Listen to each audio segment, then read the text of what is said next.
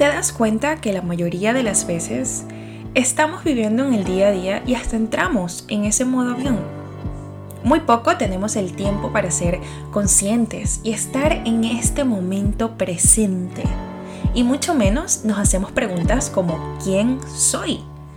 Más allá de un trabajo, de un título, de ser mamá, de ser hija, esposa, realmente ¿quién soy? Descubre y conecta con tu poder interior aquí conmigo en Yo Soy Podcast. Gracias, gracias, gracias.